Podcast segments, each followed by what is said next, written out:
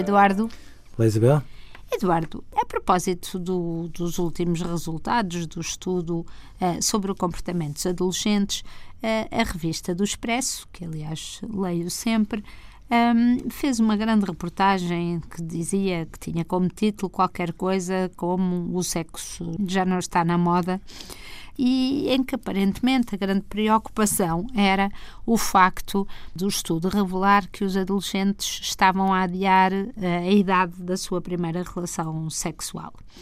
E depois lá vinham umas explicações e a ideia de que estariam tão entretidos com o digital que o desejo teria morrido afogado no meio dos Instagrams e das fotografias. Fala-se até de recessão sexual. Mas, Eduardo, eu acho isto um escândalo, quer dizer, não, não, não é reportagem, mas acho um escândalo esta leitura dos, dos acontecimentos, porque há muitos anos, o Eduardo lembra-se quando se falava de educação sexual na escola e havia uma reação enorme à com educação sexual, com, com manifestações, manifestações e de, etc, etc. Pais e, exatamente. A favor e contra.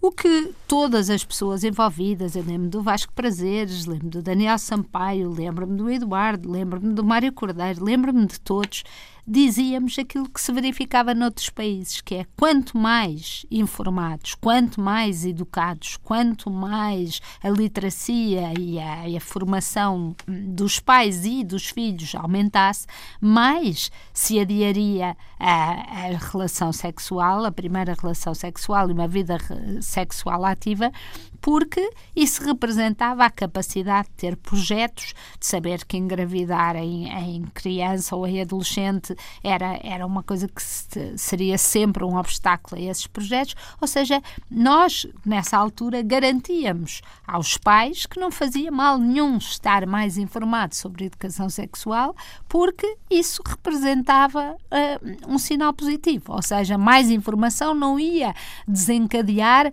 mais atividade sexual. E agora é estranho que quando se obtém alguns bons resultados neste sentido, porque ninguém quer que miúdos cuja média de idade é 14 anos estejam a iniciar a sua vida sexual, porque de facto há muitos riscos e muitos perigos associados e provavelmente se as pessoas optam por, por, ah, por adiá-la até terem alguma maior maturidade, devíamos celebrar o, o, o bom disto começamos a dizer que afinal passa-se qualquer coisa de mal. Aquilo são dados de miúdos de 14 anos, não é de celebrar que estejam entretidos com outra coisa. Isabel, eu acho infeliz que se pegue uh, num termo como recessão sexual. Acho que. Estamos a falar de miúdos de 14 exatamente, anos.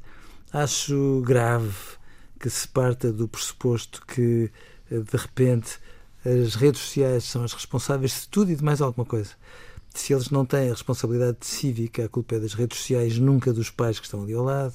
Se eles, no fundo, se iniciam sexualmente mais tarde, as redes sociais são um drama. Mas graças a Deus! Isabel, e chega a ponto de se falar de uma espécie de revolução assexual, uh, no mesmo artigo do Expresso, uh, trazendo à discussão os casais que entendem ter uma relação amorosa ou fraternal mas onde não caiba a sexualidade.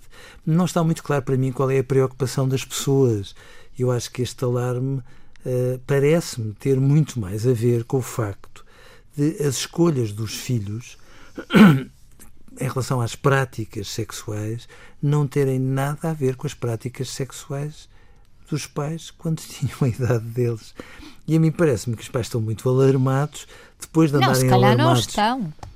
Se calhar são só os investigadores e, as pessoas que comentam estas coisas, não é? Mas com esta ideia de que as primeiras práticas sexuais têm que ter um formato absolutamente tipificado, começar mais ou menos na mesma altura, com um determinado número de parceiros, como se no fundo a sexualidade e a curva normal fossem a mesma coisa. E felizmente não são.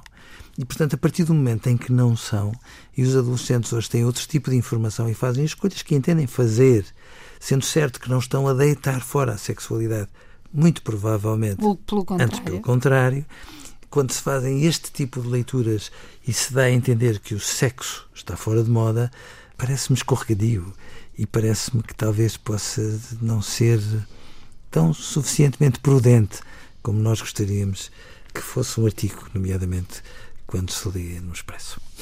Adeus, Eduardo. Adeus, Isabel.